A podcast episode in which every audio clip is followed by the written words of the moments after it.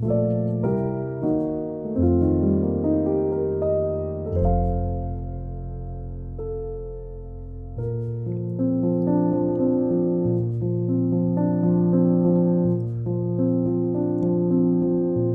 家好，欢迎来到慢读漫谈，我是慈济大学的彭荣邦。那今天在场的有东华大学的翁世恒老师，打个招呼吧。各位听众朋友好，我是翁世恒。好，那还有政治大学的李维伦老师，打个招呼吧。呃，大家好，我是李维伦。那我们今天的漫图漫谈会进入我们对空间性讨论的 Part Three 啊。我们最早谈那个空间性的部分，其实比较是在那一个呃存在的相学的角度谈嘛。然后后来是从重建分析的角度去谈呃空间性这件事情。好，那今天主谈人换成是政治大学的李维伦老师。那维伦准备从什么角度来谈这一个空间性这件事情呢？呃，基本上我也还是现象学的角度了哈。嗯。不过我我先提一件事情啊，就是说，呃，就是从这个本土心理学的这些文献来看呢，哈，那就是这个余德慧老师在两千零七年这篇文章哦，谈现象学取径的文化心理学。好，那他就写，呃，副标题是以自我为论述核心的审思了哈。嗯。他都在讲这个关于。自我哈，就是我这件事情要怎么理解了？好、嗯，我其实是一件很复杂的事了。哎、嗯，对对对对，那他他那篇文章其实我应该这样讲呢，我我把它放在一个脉络来谈，然后就是说为什么还是要处理自我这个问题，然后那为什么要用空间性来谈？哈，因为于老师他他他曾经不管是在做心理疗愈还是在这个临终的过程，他发现一件事情，就是说，这个人呢，自我会有一种自我消解的时刻。好，那这个自我消解的时刻，对他讲不是一个病理的。哈，比如说我们说我自我感不见了，我我我我失去了我哈，我们好像觉得是一种病，对不对？哈，但是于老师他认为，他发现的是这个自我消解的时刻呢，就是一个转化的时刻。好，那这个时候呢，他说，诶、人呢进入了一个叫做拟像空间，好，imaginary，imaginary 的这个 space。那那这个讲法就跟，就说如果我们一般心理学谈的这个自我，哈，如果说是一个呃个别的，哈，然后有这个动机、认知、情绪。好的一个作为内容的话就很怪，什么叫做进入拟像空间？那什么又叫做自我消解？哦，那所以呢，他基本上就开始必须谈这件事情，就是说自我呢，其实我们要把它想象是一个场所。哦，那这个听起来，诶，就是跟上次这个士恒在谈这个空间，哈，就是人的。人的初始的哈，这个空间其实有关了哈。不过这件事情其实离我们这个用这个汉语在说话的人其实蛮近的啦。我们其实常常讲当局者迷嘛，对不对？嗯、当局者哈，就是说那个者哈，其实是当局者，每一个人都是当局者，就是在一个局，在一个场所，在一个空间的哦一个处境之内的哦。那所以呢？人不能被设想哦，或者说比较好的是设想，它是一个场所哦，它包含了一个场所这样子哈。那这个是我我我我在想这个，就是首先想到上星期这个呃，翁士恒谈的这个这个关于这个人人我哦出分的那个场所的一个问题了。那为什么我还是谈这个东西，而且这样子谈哈？因为。呃，大家都知道，譬如说这个，我们要去理解这个呃儿童的经验，哈，要去理解儿童的经验，譬如说幼儿的经验，哈，不管是客体关系或者是自理心理学，哈，那其实我们都是用想象的，那基本上那个 CoHa 是说我们是 empathy，我们用一种他呃中文把它翻翻成神入，anyway 就是说我们去想象小孩子的状态。然后去理解小孩子当时的经验，好，那诶，其实我是赞成这个讲法了。老实讲，我也觉得这个方法是合法的现象学方法。哦，它它并不是哦，它其实并不是说，呃，我们用小时候来解释成人的那种好像历史决定论的方法哦。不过 anyway，我主要指出来的是说，现象学的方法一定是这样，就是说我们要能够直接经验的。哦，那当然很多人就会。误解，或者说会觉得说，譬如诗人谈到这种小孩子的经验过程，不是我们直接，因为我们已经忘了，我们是猜测的哈。那不过呢，我刚才讲哈，就是从于老师他在做这个临终哈，还有这个疗愈的过程，其实的确有那个自我做一个空间的这样子一种现象的出现。好，那呃，我我我是。今天想说再讲一件更有趣的事情了，哈，就是我写了我做了一个研究嘛，哈，就是写了一个论文，就是讲气的身体经验，哦，气练气功的气这样子。然后呢，我很我的结果是这样，我自己也不知道为什么会做出这个结果，反正最后结果是这样。我说哈，气的经验哈，我们练气气的经验，哦，那是身体端。哦，对于空间变化之知觉经验的显现，啊，英文讲的比较简洁一点哈，bodily manifestation in perceiving the changing space，啊，就是说，当我们开始知觉到空间的质感，就知空间是有质感的，空间是有性质的。当我们开始把空间作为知觉对象的时候，而不是空间里的物哦。是空间哦，一般我们通常是知觉空间里的物，我们不太觉得空间是我们的知觉对象。好，那可是当空间变成你的知觉对象的时候，你的身体这边会有一些状态会出现。那这个就是哦，我在我的研究里，我把它说气的经验的由来是这个东西。好，你开始经验到。空间了，好，那嗯，讲起来真的是有点怪了哈。可是，可是这是就是我的研究的一个一个结果。但是更有趣的是说呢，我发觉这个讲法呢，其实呢跟庄子在讲气哈，其实是是类似的。好，庄子有一个有一有一段话很有名嘛哈，听之以耳，听之以心，听之以气，对不对？听之以耳，耳朵是感官嘛？哈，听之心，哈，心也是一种，在这里当然是一种感官，哈，一种能够去感受的。听之以气呢，气也是一种知觉的历程，哦，所以，哎，好像可以重新来用这个来看这个古代的典籍的的的东西了，哈。但是，其实知觉，呃。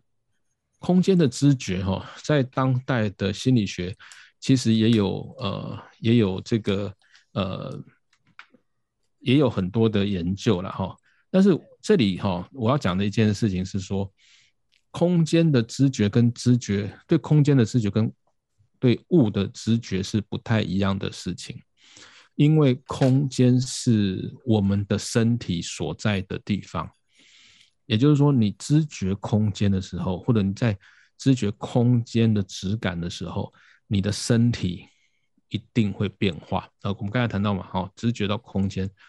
你的身体就有些状况改变。那那个状况是气，因为空间就是包含我们在内的。在这这一点上面，哈，我们可以说，对空间的知觉呢，是属于本体的，就是 ontological 的哦，不是。一个这个一般事物的哈，不是 ontical 的哈。那呃，那这一点其实反就是这个这个呃，心理学虽然有关于空间知觉还蛮不错的一些呃成果的累积，可是比较没有去注意到说这个空间知觉是跟我们存在状态有关的哦，这件事情。好，那那。嗯，简单讲哈，我们的空间哈，我们的空间知觉哈，有是有两种，我们是有两种空间知觉构成我们现在生活中的空间。呃，最简单的讲法就是我常常用这样的比拟，就是你在开车哈，其实你需要运运用到两种空间，来让你可以开车到达你要去的目的地。哦，一个呢就是呢你在开车的当下，你周围的车子、障碍物、路、行人，你要以你自己的开车，你你这个为中心去估量你跟其他的。事物或其他车之间的距离，哦，跟速度，哦，那个你可以想想象是一个向量空间一样的，哦，平面的。那另外一个空间就像 GPS，就是像导航空间或指向空间。你要开到某个地方去，哦，你你要有一个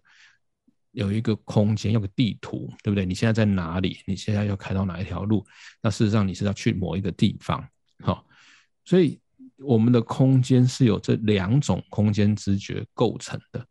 好，那为什么我说是构成哈？因为呢，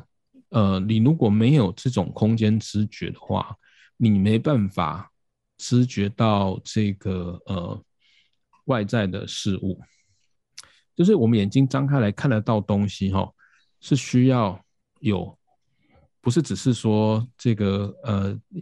光线打到这个物体的表面，然后反射到我们的视网膜，然后跑到我们脑袋里成像，我们就看得见。哦，你必须在看见东西的时候，你必须空间要同时，那空间的构成要同时出现，你才能够知觉到呃那个东西。哈，那我举个例子来讲，在一本蛮有名的书，大家在台湾也蛮有名的，哈，就是这个。火星上的人类学家，哦，那本书哦，那本书里面有一篇哈，哦，那个作者就是萨克斯哈，他是他是一个脑神经科学家了哈，然后他他里面有一篇在谈，那篇的英文名叫 To See or Not to See 哈，就讲到有一个呃有一个人他五十几岁，但是他就是从小就是白内障，所以算是一个盲人，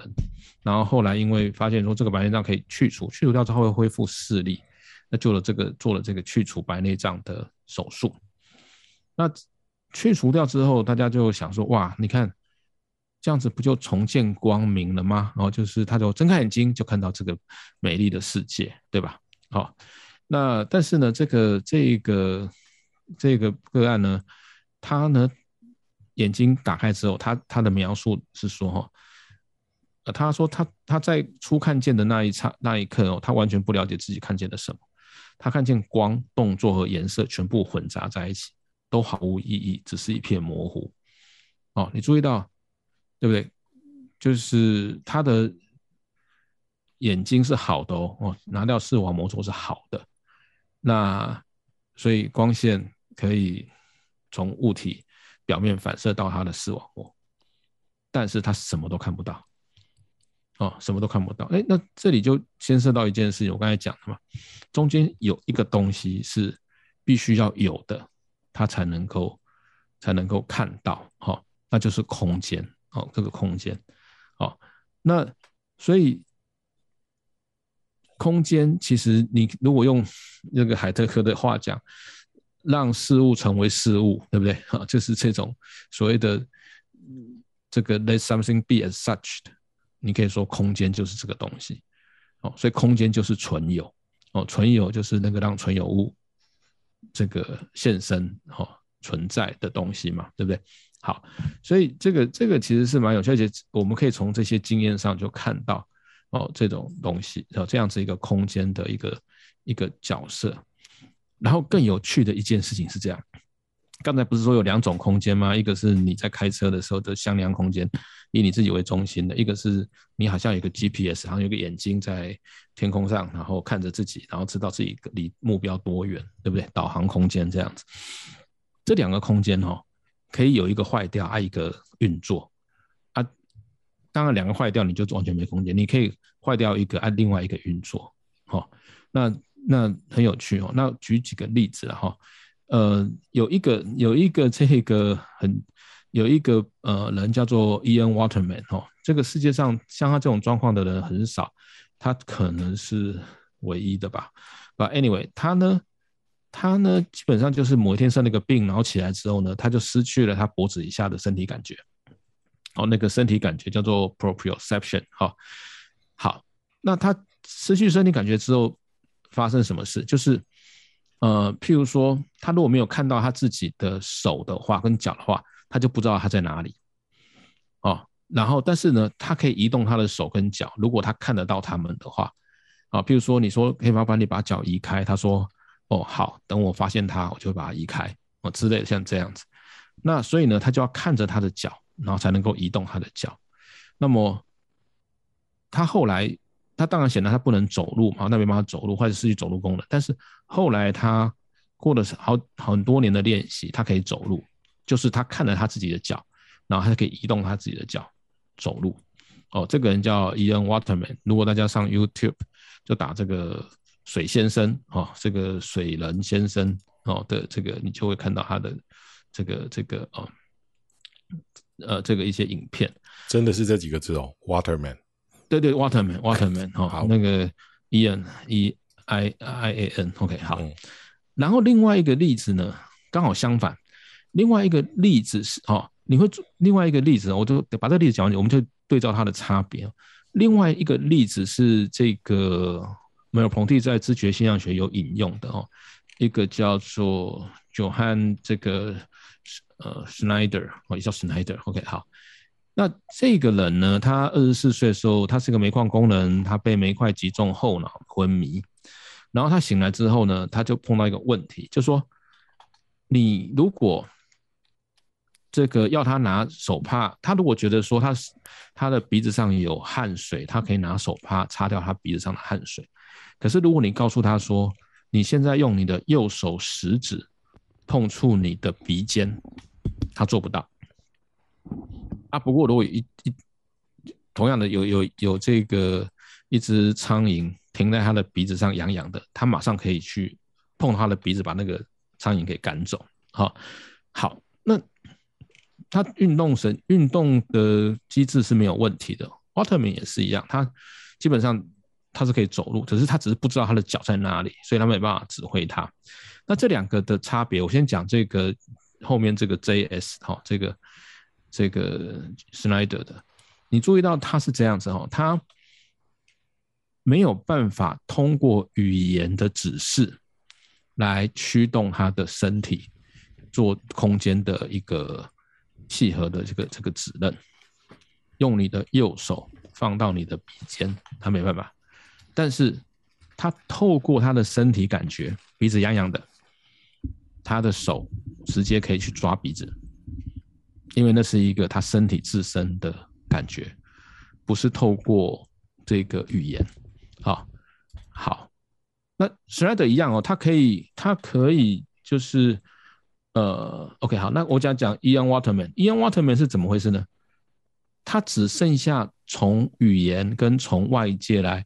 指使他自己的身体，他没办法透过身体的 proprioception。身体的感觉来协调他的这个呃这个四肢的活动，好，所以他们两个的路径是不一样的，坏掉的路径不一样哦。一个是 Waterman 是这个他身体从身体知觉上，他他没办法处理他身体的空间，他必须从外面的用语言或用观看的方式来处理他身体的。来找到他的脚，他只要找到，他可以驱动他的脚。好，有点像在在像在做木偶戏这样子。好，那这个 JS 呢就没有办法哦，他必须他其实要靠他自己，就他只要进入个状态，他是可以呃行动的。但是如果你要他停下来想怎么动，或者用指令来告诉他怎么动，他就不会动了。哦，好，那你看这有两个。身体的一个呃行构空间的差别，好，那另外一个更有趣的东西，我先讲一些有趣的例子啊，反正就是呢，嗯、有一种人哈，叫做不知道你有没有听过，叫做 blind sight，就是呢，他呢，呃，是盲人，他看不到东西，但是呢，他看得到空间。啊、哦，那同样你你打 blind sight 在这个这个 YouTube 上就看到大概几个几个影片，有一个就是比较经典的，就是把一个盲人放到一个呃把他带到一个房间里去，然后房间底下有一些障碍物，那个盲人可以就是呃不去碰到障碍物，穿过那个房间。你问他，他也不知道为什么。哦啊，后来有一个呃有一个影片呢，有一个有一个人呃他比较会讲哦，他他就说，哦那个人是他半边的半边的这个呃的这个这个的视觉，那这个视觉呢没有了哈、哦，然后他就说呢，呃，所以他是一种算偏盲的哈、哦，偏盲哈、哦，他说呢，呃。他的他的右半边的视野哈，就是没有看不到任何东西，但是他可以知觉到位置有变化，好，他说呢，有时候我会察觉到那个运动，不过那个运动没有轮廓，没有颜色，没有深度，没有形状，没有对比，哦，然后我我可以告诉你他的动向，但是就没有其他的，好，那这个人哈，这个人呃叫 Graham Young 哈，他自己也蛮好笑，他说呢。他说：“其实，他说其实他自己呢，像是什么？他说自己像青蛙啦，哈，就是青蛙。我们好像知道这件事情嘛，哈。当物体不动的时候，青蛙看不见；但是当物体，当一只苍蝇在飞的时候，它就看得见，它就可以用舌头把它给吃下来嘛。好像在 Jurassic Park 也也有这个桥段嘛，哈，那个那个恐你不动的时候，那个那个恐龙看不到你，你动它才看得到。”哎，我们现在再仔细想想，就我刚才谈到那个空间的问题，就是呢，它没办法看到东西，但是他可以知觉空间的变化。好，所以这个人就说他是刚才讲，他说他青蛙一样，就是只要东西动，他才看得到，不动他就看不到。好，那所以这就是一个我我讲的是说，哎，空间哈，空间，当我们刚才讲的几个东西，就是刚才讲几件事情，就是。空间，我们的空间知觉是由两种，呃，不同的形态的空间组织起来的，啊、然后呢，呃，我们的空间知觉是会构成我们活在世界上的基础，它不是只是一个东西而已，哦，它它它是一个我们在世界上空间的状态一改变，我们的存在状态就改变，OK，那。呃，所以呢，刚才呃，就是回到再回到说，最早说要，呃，因为世恒上次谈到这个儿童出现空间的这个这这个议题的兴趣，就是说，显然哈、哦，如果是这样子的话，在幼儿时期，我们会呃发展出对空间的知觉呢，它是空间这也是发展出来的哈。哦然后它显然，哎，它有性质的，那么它可能呢，比如说在这个世人谈到这种母婴互动，来形成人最初的一个空间，那那个空间是有性质的，而这个空间的性质，有可能就弥漫在我们成长之后的空间之中，哦，那所以呃，自我其实是一个空间，是一个场所。那这样子想哦，其实当然有其他的问题会产生，我们必须再去追问。但是其实也是那个蛮有趣的一个一些一些一些一些议题了哈。我先讲到这边。好，那刚刚在我们的谈话当中，那个龚容军老师就这样进来了哈。那刚刚那个维伦老师提的那个空间的部分，其实刚刚好是龚容军老师的专长哈，所以就请他来回应一下吧。好。呃，我觉得维伦老师刚刚讲的非常非常的清楚哈，因为在知觉现象学里面，呃，的确也是用这个 position 跟 situation 的哈来区分两种呃空间知觉，一个是比较是物理性向量空间哈，那另外一个比较是存在性的哈，对于处境的这样的一个呃空间身体运作意向结构的哈。这样子的一种知觉的这个形式哦，那我我也特别对那个 Sachs，就是啊、呃，比如说错把太太当帽子的人呐、啊，然后呃火星上的人类学家哈，这个嗯。啊里面的案例呢非常的感兴趣。那他也受那个呃俄国的呃大脑神经学家哈卢利亚呃影响很深哈。那卢利亚有几本小书也非常的有趣哈，就是。啊，包含这个破碎的人呐、啊，等等哈，就是也都是在谈这些案例，在呃，就是上个世纪前半叶的时候呢，哈，呃，如何呃以一种纯粹生理的方式改变到哈，以一种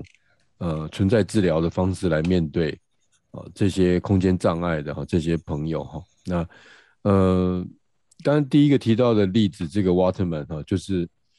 是本体觉失能了哈，那呃，就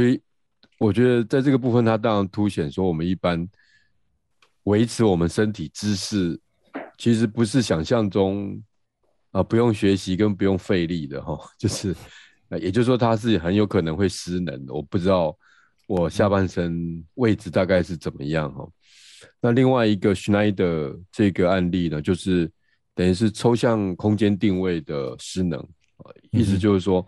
他呃有具体的神经方面的这个刺激之后，他可以做身体反应。可是你要他做一个抽象动作呢，哈，挥手啊、敬礼啊什么，他其实他没办法掌握这个意义跟身体运动中间的一个抽象性的连接。简单的说，就是他没办法演戏啊。那可见我们在日常生活里面呢，哈。有多少有多少时间是在 必须要去理解一个抽象的意义，然后要做出跟人家打招呼啊、微笑啊、哦等等哦这些呃社交性的动作啊、哦这些对抽象情境的一个理解，那是比较高度意义化的这个活动。但是 Schneider 的这个空间感觉呢，其实是失去这一块了哦。那呃。那我会觉得说，回到最后提到说这个儿童空间的这个出现了哈，那我们在做身体素养教育的时候呢哈，呃，常常会说，那我们究竟是要让他做体操，还是做运动，还是去学习摸索各种物理空间呢？还是说要给他一些情境？所以我想说，我把这个问题，呃，回应到这个儿童教育这部分好了哈，就是说，对儿童来讲，这个空间出现了哈。我记得我有一个经验了，我小学那个二年级的时候呢哈，我没有坐过汽车，但我很想要坐汽车哦。有一次有一辆那个小货车，类似小发财车发动。然后我正要去上学，经过巷子口，我就想说，哎，我他刚好发动，我可以坐坐上去，我就踩到他的后面，他后面有个踏板嘛，但是它是一个封闭的门，所以司机看不到我，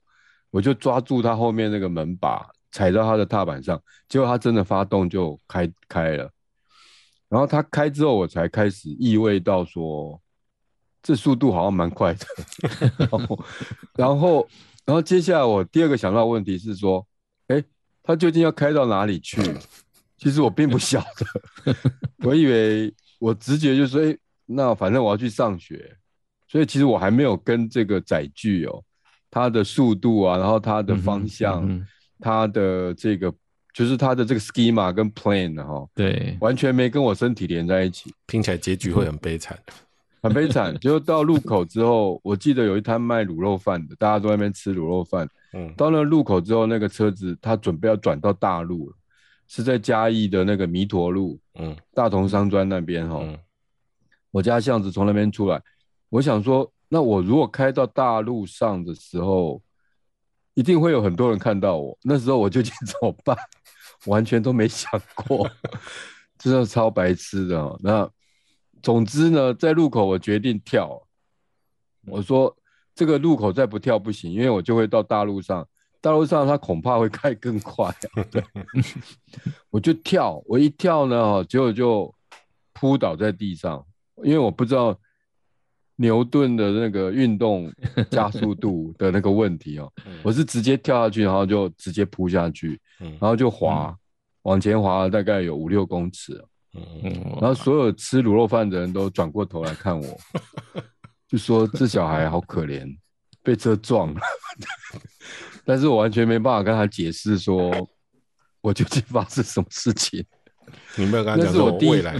未来会变哲学家，我先体验一下 这个到底是怎么一回事。真的超惨的，后来我就只好拍。后来那天我回家，我妈说：“你衣服怎么也破了洞？然后今天特别脏，然后膝盖也破了，什么我都不敢讲。”但是我我就永远记得那个汽车的那个速度感。还有我，我那个落地的时候，我永远会记得，说我一定要助跑才能才能掉下去。但是当然已经来不及了。但是对我来讲，就是世人讲那个问题，就是说那个空间就出现了，就是说，在一个高速运动下，你着地哦的那个运动加速度的那种，本来是物理性的空间，可是其实。是一种情境啊，嗯嗯，就是说你必须要整体性的去学习。嗯、那我我相信说小朋友他们在学这些空间的探索，那空间的复杂性啊、嗯，比如说在森林里面啊，在海里面啊，在游泳池里面啊，哈，这些或是在厨房空间、浴室呢，哈。我觉得都是一步一步探索，在这个空间可能发生的事情，嗯、然后他的身体的某一些适应的机制跟习惯呢，哈，才会出现。哦、嗯，那呃，所以我会觉得，的确在儿童教育里面呢，哈，这个恐怕多给他一些情境，让他去体验，嗯、哦，那会远比呢，哈。就是认知性的告诉他说，这个地方有多大啊，然后这个速度有多快啊，呃，用一种物理性的 position 的方式去教导他呢，哈，恐怕对身体运作来讲，啊，远远的这个在效果上面呢，哈，会不如说，呃，把他丢到某种情境去，带着他去做探索。好，没有，我要我要学那个那个那个小王子那个作者的口气讲说哈，就是说，呃，带这个这个这个作品讲说，虽然我小学二年级的时候就发生了现身体现象学的初体验，不过那时候我还不知道，对 对对，啊，是不是啊？好吧，那看看这个小孩子的问题，这个是很有没有什么？哦。没有，我刚刚其实在想说，哎，我们其实在讲有空间、空间感发生，然后那然后到呃，我们怎么样去运作空间？那我因为因为我最最近这两三个礼拜就很密集的跟创伤儿童相处，对，那其实就会发现说，呃，他们的。他们跟人的那个，反正他们他们他们有一种很特别的这种经验状态，对，那这种经验状态呢，是一种很很害怕，我我我自己会觉得是一种拒绝这个空间里头，因为我们会在一个一个呃团体室，他会很害怕这个呃这空间里头的呃规则成型，就。比如说像在教室啊，那比如说是在某一个课堂啊，啊，他们可能就会是那种捣乱的这个小朋友，对。然后每当这种规则一要成型的时候，那呃，每当我们的某种活动的次序性要出现的时候，他们就会开始有有骚动，然后有不安，对。那呃。我我我就一直在想，就是刚刚的讨论啊，就有在想说，哎，无空间性是不是就是无空间的知觉？它是不是也有一种，也有一种功能，就是它并不是没有知觉，对，就是没有空间的知觉，它其实是一种知觉。那然后呢，它其实是对比于无完全无知觉，但是呢，它它会形成一种无空间性的这种知觉状态，然后这种知觉状态是很浑浊的。然后呢，再进入到一种有有空间性的这种知觉状态。这时候有空间性的知觉状态，其实是对于自我、身体跟空间，其实是呃很清楚的，就是清楚有别的。对，嗯、那我是在觉得说有有有某有一些生存处境啊，然后会会去抗拒那种呃人我有别，或是我跟空间有别。的这种状态，因为当我人我有别的时候，这时候如果这个外在对我来说本身就具有危机，或者是呃自我跟空间有别，那这个空间呢本身就是恐惧的，那我可能就会想要睡觉，我就不想要我的意识那么清楚，我可能就想要喝酒，因为那个我我我我不想要那么清楚，那这种状态会在。某一种内创伤，或者说是有一些嗯，有有一些特殊处境的人身上可以看到，他会拒绝那种空间成型，但是他又不是又不是无空间，他他又不是那种没有知觉，他只是要进入那种把自己锁在那种混沌未明的这种状态。对，这是我刚刚刚想到的这个。嗯跟最近我在跟这些特殊儿童工作的时候的一些现象的观察，嗯，我要我要补一点东西，大概就是帮忙听众稍微澄清一下哈，因为今天一开始那个维伦老师是从那个自我感的消融这个部分开始来谈哈，于老师的文章，然后后来一路谈到你像空间，然后开始谈那个呃。空间知觉、空间知觉跟物体物物知觉的这个问题，哈，那那卓君这边当然补了一些例子。那如果说连上我们前面开始在，就是一开始比较从象学的角度谈，然后从建分析的角度谈的时候。我们会发现说，我们以为很简单的空间这件事情，哈，我们最起码到目前为止，先解除了几个东西嘛，哈，就是空间它不是单纯的只是向量空间 x y z 的这个空间的这个部分。然后我们开始谈精神分析的时候，其实我们谈到的是，就是啊，人最初生命开始。那个空间感的形成，其实也伴随着人我之分的这个部分的形成。哈，那那个维伦一开始在谈的那个物知觉跟空知空间知觉的这个部分，还比较是从我个人的意向性的这个角度出发，比较还没有他者，好，就是我们跟别人的关系这个社会性的层次的东西在里头。那刚刚世恒在提的那个跟创伤的小朋友工作的部分，我听起来好像是你在讲那个教室的规则成型嘛？哈，其实那个涉及到的是不是比较是空间的比较社会性的面向？我简单稍微做这样子的梳理。我补充，呃，我补充一下哈。好，呃，就是其实我在讲那个抽象空间或者说那个指向空间的时候哈，其实它已经是社会性了啊。怎么说？譬如说，哎，譬如因为哈。你想想看哈，呃，我刚才有讲嘛，就是说一个 GPS 空间，就是好像有一个你，你必须离开你自己，从一个另外一个地方的眼睛来看自己的位置的自己的这个 situation，又用卓军的话是讲 situation 哈，你要离开自己的眼睛，那个一定要有另外一个人的眼睛，那一定是另外一个人眼睛，就小孩子要知道这件事情，就是。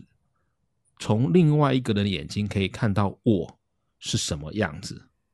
那个空间才会出现。所以它已经是另外一个人的观看，已经渗透到他的空间里去了。好，所以我说空间有质感。那刚才世人讲了一个蛮有趣的东西，就是说，当那个规则要形成的时候，其实那个规则显然是外来的嘛，对不对？哈，就是说空间它有它的空间，你看。规则不是只是规则，它不是认知而已，它是形成空间。那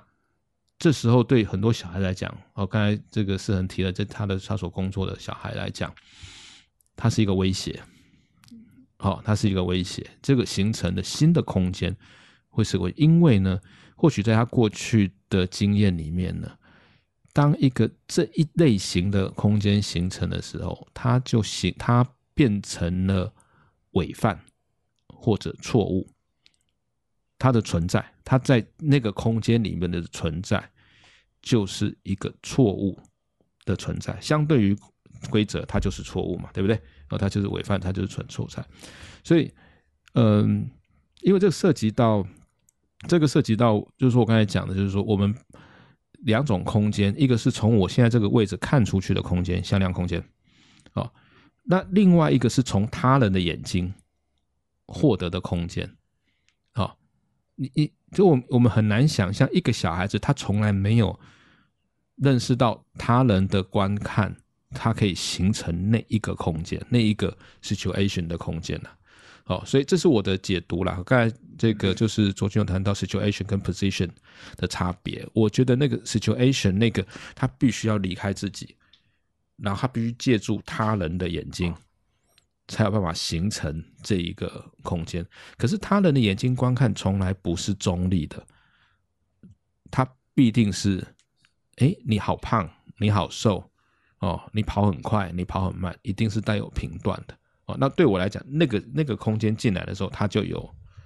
社会性在里面了。哎，嗯，国俊有什么要补充的吗？呃，目目前暂时没有。嗯，对。我我我这边有一个想法是这样啊，因为我刚刚在想，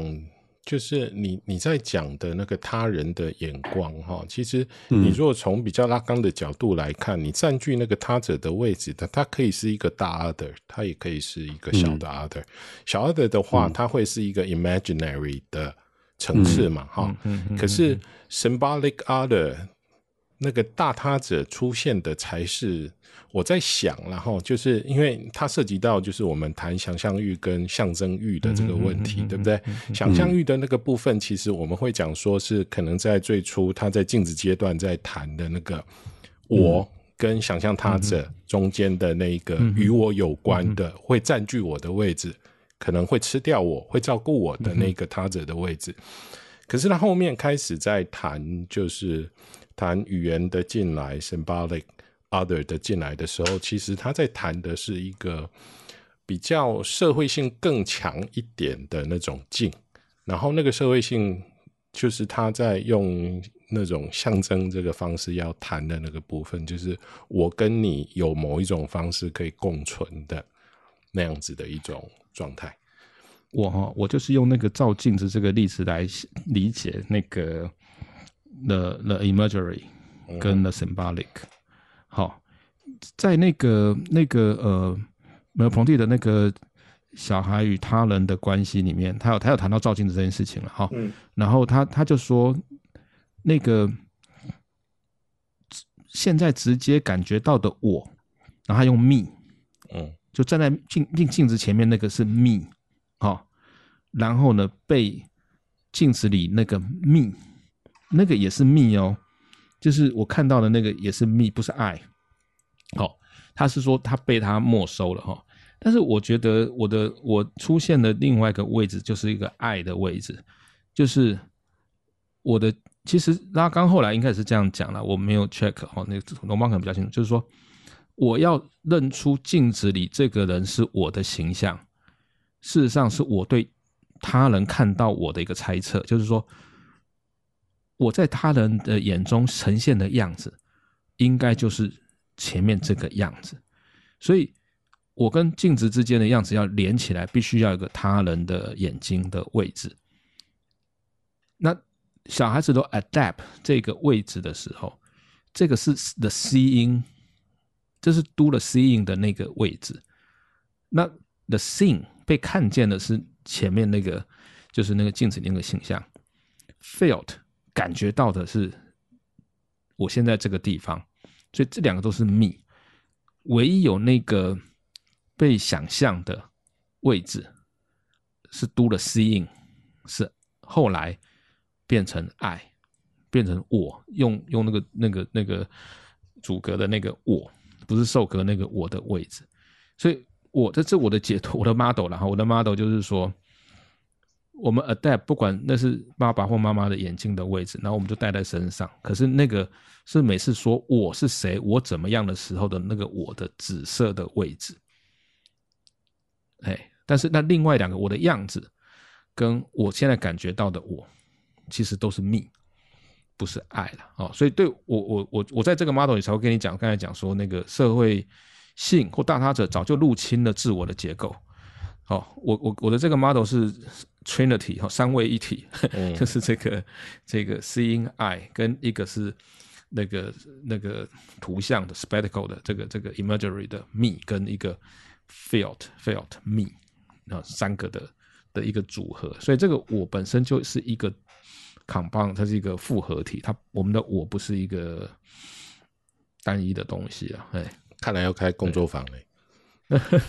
对对对，我觉得应该是有一个定义啦，就是说，我们看看是不是能够讲下，就是说有有这种空间吼，在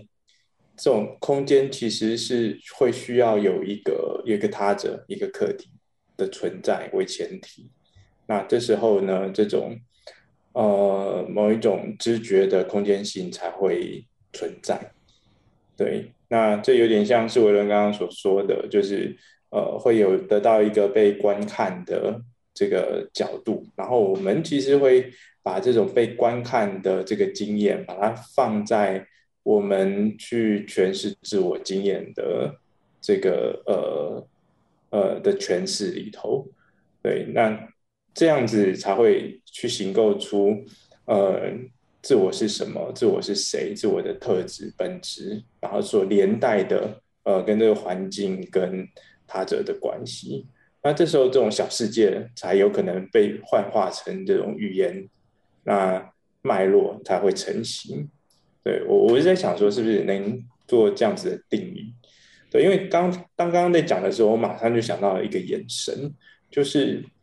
嗯，我们在在在做创伤团体的时候，有小朋友他会眼睛很迷茫的，对，然后。不知道在看哪里，然后呢，呃，去叫他要叫三声才才能够叫到他。那但是前两声的时候呢，他其实整个眼睛是很迷茫的。对，那他这个人其实不在这里的，对，他也感觉不到我们。那但是他的眼睛却是张开的。对，那他看到的其实就跟没看到其实是一样的。嗯，对，那那。嗯，那从刚刚的说法，我就会就会想象到的是，如果我们今天得到的父亲或者是母亲的观看，如果回到治疗的本质，那种那种观看是具有恒存性，或者说是他的他的观看是很强烈的，对，那其实对于我的这种自我知觉，它就会很稳固。那但是如果说这种被观看的人，他本身，他就他他他的位置，呃，就并不是的，并不是那么那么那么决定绝对那么稳固。他可能是，呃呃，没有办法形成有一种恒存的这种这种特质，嗯、一种不常在的母亲，不常在的父亲，然后一种没有没有常常具有。呃，稳定态度的父亲或母亲的话，那这时候我其实得到得不到一种被固定、稳定观看的角度，其实我没有办法去形成我对于我的自我评价的或者是知觉。对，那那这时候这个这个他，我跟他者的关系就有点像是很虚幻的。我这个我这个这个跟呃人的关系，其实很容易，他就会。破碎，然后是很脆弱的。那，嗯，对，我会讲到这一部分。对，我跟你说，其实我就是用视觉观看来取代掉，或者是更具体化那个所谓的自客体啦，哈，或者刚才讲到那个你，你比如说我们所谓的啊，把父母亲的期待内化啦，这种这种东西，其实我是用观看来说明这件事情。那我就想到刚才讲这个，那个卓君不知道还记不记得那个。没有，彭丽在谈是哪一个作家是塞尚吗？还是谁说他在森林里面他在看？其实不是他被他觉得他被看管看哈。对对，对，所以嗯，我可能呃回应一下，因为我刚刚无意间举那个例子哦，也许可以再回味一下，嗯、就是说，假设那个司机哦，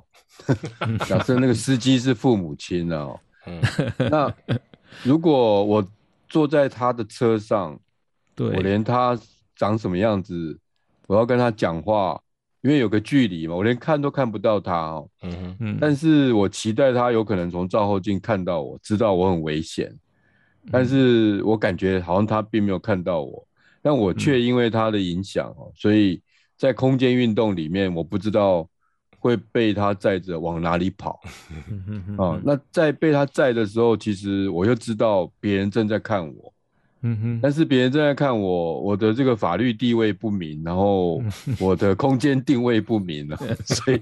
除非除非我跳车哦，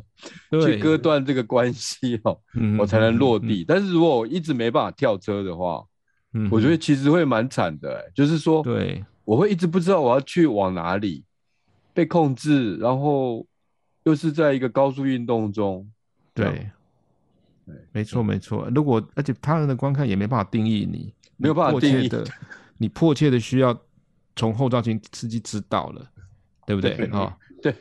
哎，蛮有趣的，真的蛮有趣的一个 身体现象学的。所以我在想说，能不能把空间的关系哈，就是放到这个刚才所谓的视线啊，就是观看的关系里面去。嗯，来加以考量，就是说，应该是要，应该是要。哦，在这个空间关系上，会不会这个小朋友他永远没办法跟父母亲真正的视线甚至接触，然后被定位？嗯、那、嗯、那父母亲呢？哈，他所在发展他的视线的方向、运动的方向、动力啊，小朋友应该都不太能掌握，就是那个究竟是什么东西？嗯、那他。可能也常常必须被压迫着要跟着这个东西跑，但他又不知道那个视线在哪里哦。那会不会有这样子的一个很奇怪的空间结构呢？哈，在小朋友行为能力并不是这么高的时候，他被这个整个空间结构巨大的影响，那就是一个盲目的、无法预测的、